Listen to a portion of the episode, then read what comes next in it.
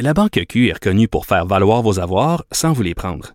Mais quand vous pensez à votre premier compte bancaire, tu sais, dans le temps à l'école, vous faisiez vos dépôts avec vos scènes dans la petite enveloppe. Hmm, C'était bien beau. Mais avec le temps, à ce compte-là vous a coûté des milliers de dollars en frais, puis vous ne faites pas une scène d'intérêt. Avec la Banque Q, vous obtenez des intérêts élevés et aucun frais sur vos services bancaires courants. Autrement dit, ça fait pas mal plus de scènes dans votre enveloppe, ça. Banque Q. Faites valoir vos avoirs. Visitez banqueq.ca pour en savoir plus. Cube Radio. Il connaît tous les dessous de la politique. Chef du bureau d'enquête de l'Assemblée nationale. Antoine Robitaille. Là-haut sur la colline. Là-haut sur la colline. Cube Radio. Bon mercredi à tous. Aujourd'hui à l'émission, on s'entretient avec Samuel Poulain, jeune député caquiste dynamique de Beauce-Sud. Et vu qu'il est adjoint parlementaire du premier ministre Legault pour la jeunesse, on lui demande a-t-on oublié les cégeptiens et les étudiants universitaires depuis le début de la pandémie? Et puisqu'il est de la Beauce, on l'interroge sur la catastrophe patrimoniale dans ce coin de pays, dont l'ultime illustration est l'incendie potentiellement criminel du manoir Tachereau hier. Mais d'abord, mais d'abord, parlons de certaines expressions à la mode chez les politiciens avec une invitée de marque.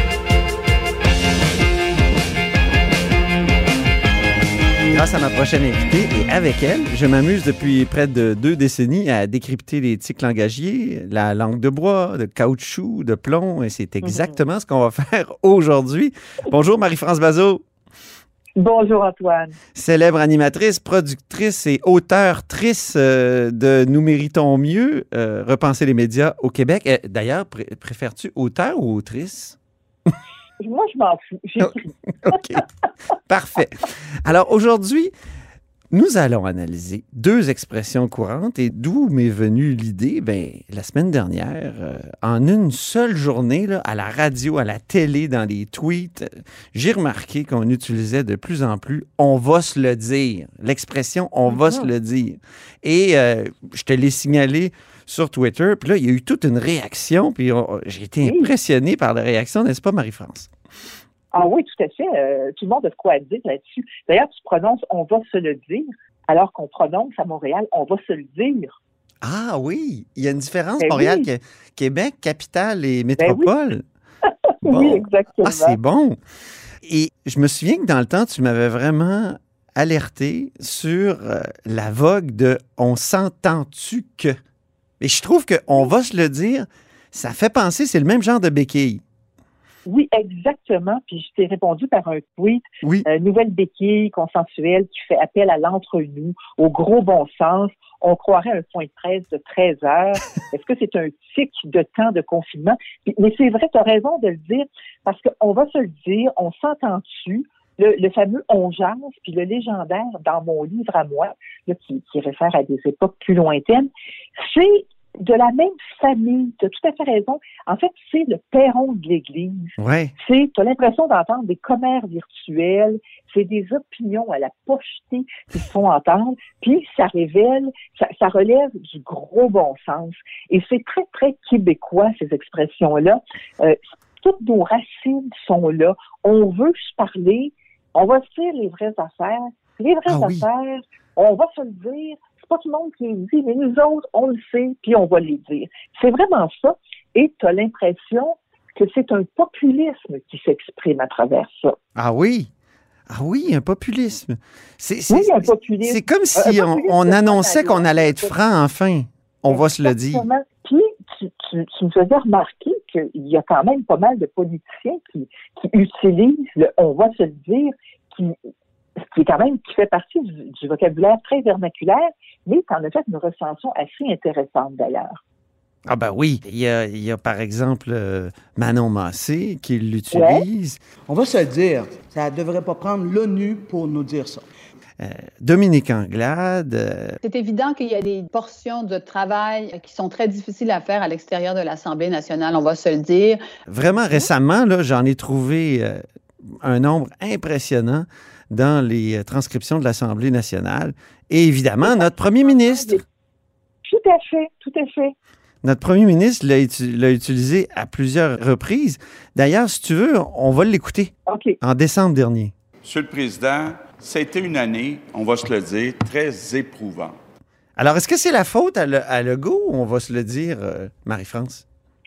Ben oui et non, parce que comme tu disais, Manon Massé, Dominique Anglade, il y avait Nathalie Roy aussi, c'est transpartisan, comme comme c'est la mode de faire des toutes sortes d'actions transpartisanes en Ben ce oui. moment, mais tous l'ont utilisé, sauf d'ailleurs euh, Paul Saint-Pierre Plamondon, notre ex-collègue, euh, le chef du PQ.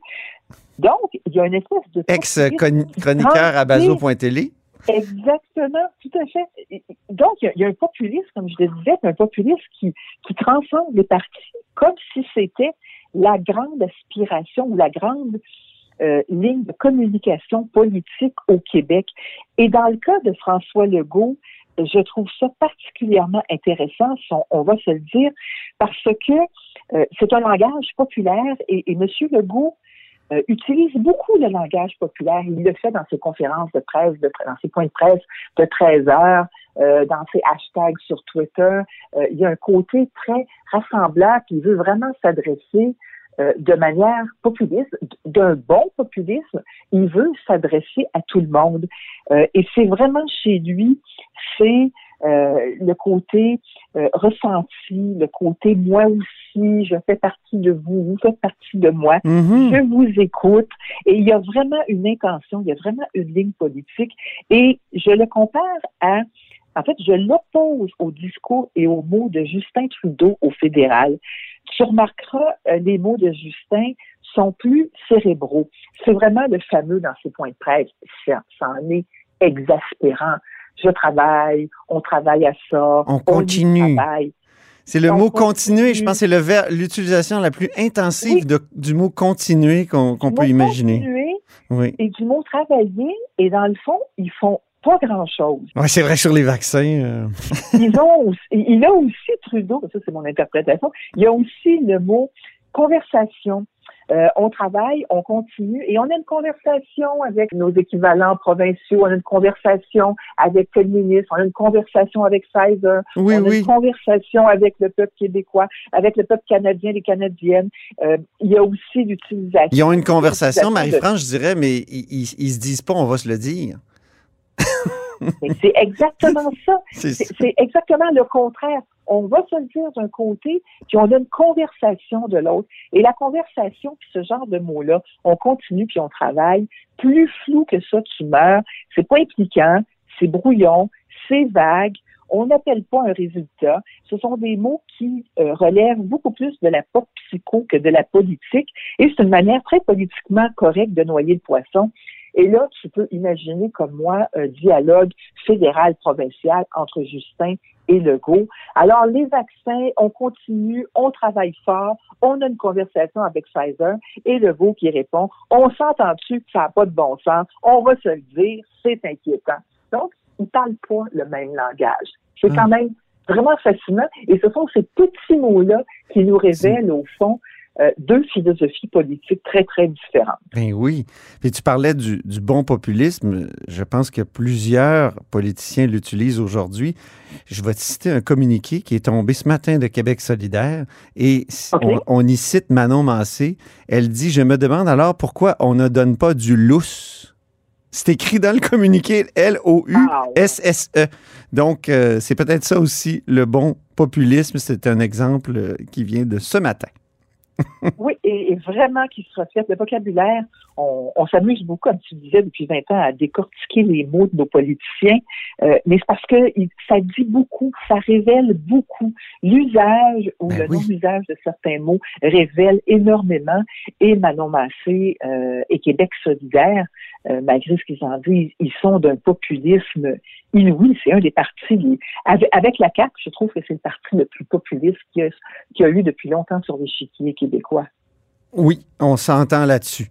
Euh, Dis-moi, quand on a eu notre échange sur Twitter, ça a été fou. Toutes les expressions euh, relevées ou critiquées ou détestées que Oui. les, les, les autres euh, gens sur Twitter ont soulignées. Et puis, euh, il y a, y je dis ça, je dis rien, je dis Ah ouais. on est rendu là, c'est-tu juste moi? Et t'en as choisi quelques-unes pour euh, euh, Ah oui, les fustiger à ton tour. Tout à fait, parce que ça, ça déboulait vraiment. hein. On se rend compte que les gens sont, sont très, euh, très alertes, ils ont l'oreille très aiguisée, très Oui. tendue en ce qui concerne ce genre de, de discours-là, qui est, qui est loin des de la langue de bois française, remplie de mots très ampoulés. Là, c'est vraiment très vernaculaire, très perron de l'église, très, je te parle, euh, je te parle comme on se parle chez vous dans notre cuisine. Oui, oui, Alors, ça. le fameux, il y, en a un qui se distingue, c'est le fameux je dis ça, je dis rien, Oui. euh, qui est apparu, euh, qui vient probablement des Français. En fait, ça se dit beaucoup en France et il est apparu parce qu'on a quand même une bonne communauté française maintenant, euh, particulièrement dans les médias. Donc, ah, mais remarquons qu'en France, il est quand même mineur par rapport à du coup. Mais je dis ça, je dis rien, c'est littéralement l'époque. Ça veut dire ne rien dire, mais le dire pareil. C'est J'ai ça. le droit, j'ai le droit de le dire. Et, et, et tu dis rien, mais tu insinues quand même quelque chose. Je trouve que celui-là colle totalement à l'époque. Il y a aussi l'autre, on est rendu là. Oui. Euh, entre autres, on l'entend dans les publicités euh, de IW, je crois. On est rendu là. Ça se dit et, et ça se dit beaucoup dans le langage politique également. Et la question que tu te poses, on est rendu là. Où? Où est-ce Ouais. qu'on est rendu? Eh bien, on est rendu dans le fond. Dans le fond, c'est une autre expression Oui, oui, oui, oui. très, très, très utilisée, particulièrement chez les milléniaux. Alors, tu te rends compte qu'on a abouti dans un cul-de-sac idéologique. Dans le fond, ça peut pas être plus cul-de-sac que ça. Ça suggère aussi la fin de quelque chose, la fin d'un mouvement, un aboutissement pas nécessairement désiré. Et puis, il y a une autre expression qui revient beaucoup. Euh, on la voit sur Twitter, on l'entend dans les discours. C'est juste moi? C'est-tu juste moi? Ah oui. C'est juste moi? Est-ce que je suis le seul ou la seule à penser ou à remarquer ou à voir cette affaire-là? J'aime bien, moi, C'est c'est-tu juste moi? Je l'utilise pas, là, je l'aime mais beaucoup. j'aime ça. Je l'aime beaucoup. C'est comme si on se posait la question, est-ce que suis-je le seul à, à prendre conscience de tel phénomène? Ou de- Oui, c'est, j'aime bien. Ben, c'est pour ça, c'est pour ça qu'on l'aime, Antoine, parce que dans C'est juste moi, il y a l'interrogation est-ce qu'on est seul? Et il y a sous-entendu, non, on n'est pas seul. Il y a d'autres mondes qui le remarquent, ce fait, ce phénomène qu'on pointe en disant c'est juste moi. Et il y a là-dedans, malgré tout, et j'y vois un signe d'espoir, et je vais finir là-dessus, c'est la recherche du nous, c'est la recherche du collectif. Ouais. On est tout seul, avec la pandémie, avec le confinement, avec le couvre-feu, on est tout seul chez nous, dans notre bulle. Beaucoup des gens qui nous écoutent sont d'ailleurs tout seuls dans leur bulle. Ben oui. Ils se posent la question à longueur de journée, coudonc, tu juste moi? Et il y a cette volonté, cette velléité, cet espoir qu'un jour, on va redevenir un collectif social ou politique ou, ou whatever, mais qu'on va redevenir nombreux, qu'on va devenir plusieurs, puis ça sera pas juste moi, ça sera, mais ça doit être nous, quelque part. Oh, Alors voilà ce qu'il y a dans cette expression-là, et c'est un souhait que je formule. on va se le dire, c'est un souhait qu'on partage. Que... Exactement, on Oui. est rendu là.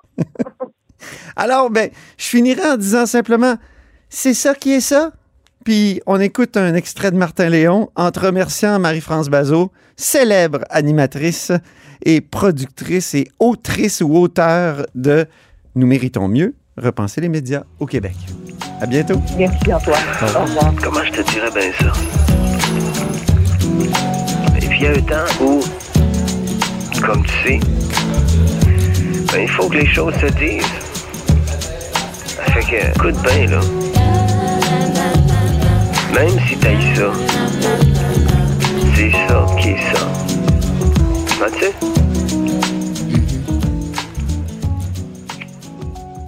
La Banque Q est reconnue pour faire valoir vos avoirs sans vous les prendre. Mais quand vous pensez à votre premier compte bancaire, tu sais, dans le temps à l'école, vous faisiez vos dépôts avec vos scènes dans la petite enveloppe. Hmm, C'était bien beau. Mais avec le temps, à ce compte-là vous a coûté des milliers de dollars en frais, puis vous ne faites pas une scène d'intérêt. Avec la Banque Q, vous obtenez des intérêts élevés et aucun frais sur vos services bancaires courants. Autrement dit, ça fait pas mal plus de scènes dans votre enveloppe, ça. Banque Q. Faites valoir vos avoirs. Visitez banqueq.ca pour en savoir plus. Grand philosophe, poète dans l'âme, la politique pour lui est comme un grand roman d'amour. Vous écoutez Antoine Robitaille, là-haut sur la colline. Avec mon prochain invité, je veux parler de patrimoine, mais aussi de jeunesse. Euh, c'est Samuel Poulain, qui est député de Beau-Sud et euh, adjoint parlementaire en matière de jeunesse. Bonjour. Bonjour, Antoine Robitaille. Donc, euh, hier, quand le premier ministre a annoncé que les jeunes du cégep et l'université pourraient revenir en partie dans leurs euh, locaux scolaires, euh, universitaires ou cégep, il nous a fait comprendre qu'on avait peut-être oublié les jeunes depuis le début. On s'est beaucoup soucié des personnes très âgées, on s'est beaucoup soucié des écoliers. Est-ce qu'on a oublié les jeunes? Je pense pas qu'on les a oubliés autant qu'on est conscient que c'est difficile pour euh, les jeunes actuellement. C'est avec la santé publique, vous comprenez que on le dira jamais assez qu'on suit les consignes de la santé publique. C'est un équilibre dans la mesure où on souhaitait que les jeunes du primaire et du secondaire retournent sur les bancs d'école. Et ça, je pense que les jeunes sont contents de ça. Les parents aussi sont contents. Euh, bien, ça faisait en sorte que le cégep et l'université, euh, eux, devaient être à la maison. Puis il faut le dire, il y a des jeunes qui depuis des mois étaient devant leur ordinateur et des fois étaient à l'année Cégep 1 et ça devenait extrêmement difficile. Alors, je pense qu'on a réussi avec la santé publique et ce sera dévoilé euh, dans les prochains jours un équilibre pour que nos jeunes du Cégep et l'université puissent retourner en présentiel, ne serait-ce que pour euh, le moral, voir ses amis, voir son prof, établir un contact avec eux, euh, entre autres pour ceux qui suivent des, des, formations techniques où on est davantage dans le concret. Puis, on, on a besoin de ces, ces jeunes-là, là, M. Robitaille, je veux Mhm. dire, euh, il nous faut des, des gens sur le marché du travail après la, pandémie. Puis pour moi, ben, les jeunes font partie de la relance économique. Nos entreprises ont besoin d'eux, les services publics ont besoin d'eux. Alors, euh, moi, je travaille beaucoup, puis vous me connaissez un peu, je suis tenace. Avec le ministre de l'Éducation, euh, Jean-François Roberge et Daniel Mécan, évidemment avec le premier ministre, pour dire euh, euh, ces jeunes-là devront avoir une place de choix dans nos entreprises puis dans le système public à la fin de l'année scolaire. Mais qu'est-ce qui a amené euh, euh, François Legault, vous qui êtes son adjoint parlementaire direct pour la jeunesse, qu'est-ce qui a amené François Legault hier à faire ce- cette sorte d'aveu-là qu'on avait comme oublié les jeunes? Ben, de ce que j'en ai compris, c'était pas tant un aveu d'oubli que euh, on s'est beaucoup concentré sur le primaire secondaire pour savoir que pour des jeunes qui sont plus jeunes, Mhm. ça devient difficile de rester à la maison seul. Alors, euh, on, on comprenait l'importance d'y retourner rapidement, mais je sais que le premier ministre, depuis longtemps, demande à la santé publique un plan de retour pour le cégep et l'université. Et nous, c'est ce qu'on souhaitait à son maximum. Puis en même temps, euh, bien pour les enseignants aussi, c'est pas facile d'enseigner sur une classe virtuelle devant un ordinateur euh, où on, on voit plus ou moins. Ça doit-tu être plate? Non, Ah, mais c'est c'est sûr que c'est plate. Moi, je fais, je fais des conférences dans les écoles, puis j'ai hâte de pouvoir retourner rencontrer les jeunes, discuter Ah avec oui. eux, parce que l'échange est plus facile là, que sur Internet. Exactement. Puis vous, vous deviez être impatient depuis un bout de temps là, de voir qu'il ne se passait rien pour les jeunes de, de l'université et du cégep? Très impatient. Euh, Aviez-vous fait des, des- des propositions ou euh, des représentations pour que qu'il se passe oui, quelque chose? oui, on a eu on a eu des échanges, puis mais le premier ministre était déjà très très sensible à ça, tout comme mes, mes collègues à l'éducation. Donc depuis longtemps, on, on le souhaitait. Maintenant, on comprend qu'on est dans une pandémie, qu'il y a un contexte, qu'il faut y aller par étapes. Puis vous savez, les horaires au cégep à l'université, euh, c'est difficile des fois avec les formats bulles de faire en sorte qu'il y ait aussi une protection pour ces élèves-là Ouais. et pour les enseignants. Donc c'est un casse-tête euh, de pouvoir retourner les élèves au cégep à l'université, mais c'est pour ça hier qu'on échangeait entre autres sur euh, les amphithéâtres euh, et de voir de quelle façon on peut s'assurer que tout le monde puisse retourner à l'école. On le souhaite au moins une fois par semaine. Les fameux tests rapides, Samuel, est-ce que ce serait pas là qu'il faudrait les utiliser, justement? Ben, je pense qu'il y a une réflexion qu'on fait présentement là-dessus. On vous le dit, euh, la santé publique, l'INSPQ euh, mentionnait que des tests rapides n'étaient peut-être pas fiables, qu'il fallait l'utiliser dans certaines circonstances. Euh, mais je vais laisser ça à la santé publique pour voir la, meilleure façon et où ils souhaitent les utiliser. OK. Ce matin, on a appris l'incendie, peut-être criminel, potentiellement criminel, de la maison Tachereau euh, en Beauce. Puis euh, quand je pense à Beauce, je pense à, à toi, Samuel. Parce que on sait que tu viens de là. Puis, mais tu me disais tout à l'heure que c'est plus Beauce, euh, c'est- c'est c'est- c'est pas dans ta Beauce. euh. Beauce Nord, c'est la, la circonscription de mon collègue Luc Provençal, effectivement. en même temps, la Beauce est un tout. euh, Mhm. Je vous ai vu, euh, Samuel, présenter un drapeau de la Beauce là, euh, Oui. récemment avec. euh, il y avait Maxime Bernier aussi sur cette photo. Je ne sais pas si c'est récemment. Euh, mais est-ce que le, gouvernement n'a pas fait une erreur en, en décrétant que une démolition après les euh, tu sais, tant de démolitions en Beauce? Parce que là c'est un incendie évidemment d'une maison qui était protégée mais euh, en même temps il y a eu ce décret là là où on a démoli tellement de choses à Sainte-Marie Ouais, ben beaucoup de choses que je pourrais vous dire là-dessus. Puis vous avez raison, euh, j'ai fait le, le drapeau de la Beauce parce qu'on n'avait aucune insigne. Même si on est en chaudière Appalaches, je souhaitais entre autres que nos producteurs locaux puissent identifier la Beauce à, à un drapeau. Au-delà de ça, historiquement, euh, puis je veux juste vous dire, le patrimoine, c'est quelque chose de fondamental chez nous en Beauce comme à la grandeur du Québec. Puis vous savez, on a un projet de loi sur la table présentement euh, pour mieux répertorier, puis que les munici- que, que le patrimoine ne soit pas seulement à la merci euh, des entrepreneurs et des municipalités. Maintenant, en Beauce, ce qui s'est passé, c'est que euh, dans son histoire, on a développé les municipalités autour de la rivière Chaudière et il y a beaucoup de gens qui se sont développés autour de la rivière Chaudière. Vous n'êtes pas sans savoir non plus que euh, certains printemps, presque tous les printemps, il y a des inondations et nous, on souhaitait euh, que les gens ne se reconstruisent pas toujours aux mêmes endroits puis qu'on soit obligé de les dédommager année après année. Maintenant, il faut mieux réfléchir notre patrimoine, surtout en Beauce, dans la mesure où euh, il a été construit à côté d'une rivière, Alors, en ce qui a trait au manoir Tachereau, là, ça s'est passé dans les dernières heures. Vous avez raison, ça fait partie de notre patrimoine, ne serait-ce que les liens avec l'ancien premier ministre du Québec et, la seigneurie en, Nouvelle-Beauce.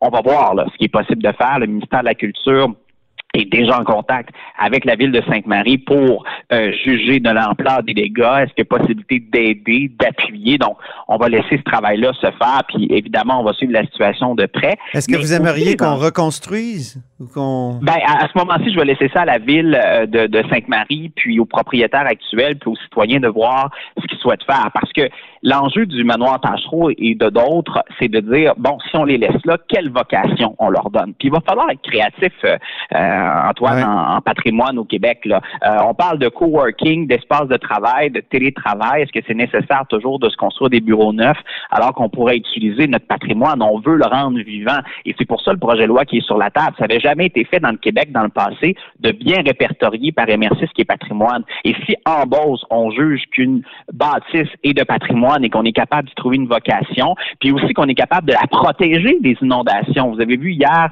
euh, Gâteau Vachon à Sainte-Marie, qui a installé une barrière de plusieurs millions de dollars pour protéger l'usine. Euh, moi, j'ai d'autres municipalités dans mon comté qui vont installer des barrages gonflables, qui vont mieux se préparer aux inondations. Alors ça, ça va aider. Puis moi, je le dis, ben, si on a bien répertorié nos lieux de patrimoine, qu'on est capable de leur trouver une vocation, ben, utilisons-les et, et protégeons-les de la crue des eaux aussi. Mais je pense qu'on veut arrêter justement ce- cette vision-là qu'on détruit des vieux bâtiments alors qu'ils peuvent avoir un impact patrimonial et qu'on peut les utiliser en On devrait les, les déplacer c'est dans certains cas Ben, dans Euh, certains cas, on peut les déplacer. Dans d'autres cas, on nous dit des fois ça devient un peu difficile. Mais des fois, ça peut être de rehausser la bâtisse, de mieux la protéger. Mhm. Mais il faut que les municipalités aient une vision. Il faut que la communauté ait une vision. Puis nous, on veut travailler avec eux là-dessus euh, pour, pour cette conservation du patrimoine qui est trop important. Et on parle à la fois de patrimoine religieux ou de patrimoine bâti, évidemment. C'était quand même spectaculaire, la maison Tachereau. là. Ça, ça avait l'air d'une petite maison blanche. Magnifique. Magnifique Ouais. endroit. Puis, Comment vous avez réagi puis, quand vous avez appris ça? Ben, j'ai trouvé ça difficile. Euh, moi, j'ai euh, c'est une, peine qui, qui, qui m'envahit, oui, pour, pour euh, le, manoir Tachereau, mais pour tout autre patrimoine euh, du Québec, parce qu'on a l'impression que quand arrive un événement euh, tragique comme celui-là, que c'est une partie de notre histoire qui s'envole. tu sais. Et c'est le devoir d'une communauté, pas juste du gouvernement du Québec, là, mais d'une communauté de dire euh, notre histoire, il faut la conserver. Tu sais, Pas juste de façon numérique, mais aussi euh, au niveau du patrimoine bâti. Puis moi, ce que je souhaite, c'est que les Québécois ont redécouvert les régions du Québec avec la pandémie, ben vont aussi redécouvrir notre patrimoine, puis comprendre qu'il y a une histoire. Puis moi, je suis responsable de la jeunesse, puis je travaille une multitude d'idées qu'on devrait lancer dans les prochains mois, puis je veux rendre les jeunes encore plus fiers d'être québécois. Donc oui, il y a les enjeux de langue française, mais il y a aussi les enjeux de notre histoire dans chacune des régions du Québec, puis d'aller visiter notre patrimoine. Est-ce que les Beaucerons sont, sont assez conscients de la richesse de la vallée de la Chaudière sur le plan du patrimoine? Oui, oui, tout à fait. Tout à fait. Oui, oui. Est-ce qu'ils négligent pas un peu? Est-ce qu'ils sont pas un peu euh, Négligent? Non, je voudrais qu'au au contraire, on, est très conscient de la valeur patrimoniale de la, rivière, même que moi, j'ai le pont couvert à Notre-Dame-des-Pins, qui est le plus grand pont couvert euh, au Québec, je pense le deuxième au Canada. on est en train de travailler avec le ministère de la Culture pour sa restauration, parce que ça devient aussi une traverse pour les vélos, une traverse pour le mhm. VTT, la motoneige, parce que notre Mais ce que je veux dire, c'est toutes ces maisons qu'on démolit là, on a l'impression que ça se fait euh, dans, dans une sorte d'indifférence. Ben, je voudrais pas dans la région. On comprend que, euh, et là, c'est toujours là où il faut établir qu'est-ce qui est patrimonial et qu'est-ce qui est pas patrimonial avec la communauté. Hmm. Mais des lieux comme le manoir Tachereau, euh, des lieux comme la maison d'Élise à Beauceville, toujours dans le comté de mon collègue Luc Provençal, ces lieux-là, il faut trouver une façon de bien les identifier. Mais euh, je suis d'accord avec vous qu'il faut pas mettre le patrimoine à la merci d'entrepreneurs privés. il faut que la communauté se prenne en main. Puis, je, je sens pas d'indifférence, au contraire, parce qu'on est très chauvin de notre histoire en Beauce. Je lisais une entrevue avec vous, Samuel, qui date de 2019. Vous parliez de la stratégie jeunesse du gouvernement. Mm-hmm. Vous avez dit qu'il faut ajouter euh, deux choses, la culture et l'environnement. Euh, mm. pourquoi? Parce que c'est comme ça qu'on devient fier d'être québécois. C'est au contact de, de ces œuvres-là passées. Donc, ce que je comprends de ce que vous m'avez dit tout à l'heure, il faudrait ajouter les édifices anciens aussi, le patrimoine bâti. Oui, puis avec ma collègue Nathalie Roy, on en discute souvent. On a ajouté des sorties culturelles. Évidemment, avec la pandémie, on peut pas le faire, mais il va falloir attirer nos jeunes vers notre patrimoine bâti, d'aller visiter ces lieux-là euh, pour comprendre l'histoire qui est derrière ces lieux-là. Ça peut mhm. être super et très impressionnant. Même visiter des quartiers de maisons, oui, des personnalités québécoises. Mais là, est-ce qu'il va en rester des, maisons euh, patrimoniales en Beauce? Oui, il va en rester. Il, en reste évidemment là du côté de, Sainte-Marie de Beauceville, mais euh, c'est ça, c'est l'équilibre entre de, reconstruire et qu'est-ce qu'on peut protéger comme patrimoine. Euh, mais c'est sûr que je, je, c'est une préoccupation qu'on a, puis je pense que le projet de loi qui est sur la table présentement va aider les MRC à mieux cibler ces endroits-là. Très bien. Ben, merci beaucoup, Samuel Boulin. Toujours un plaisir, Antoine Robitaille. À très bientôt. Donc, député de Beauce-Sud et adjoint parlementaire du premier ministre, entre autres. Euh, pour ce qui est de la jeunesse. Et c'est tout pour La Haut sur la Colline en ce mercredi. Merci beaucoup d'avoir été des nôtres. N'hésitez surtout pas à diffuser vos segments préférés sur vos réseaux. Ça fait connaître l'émission et je vous dis à demain.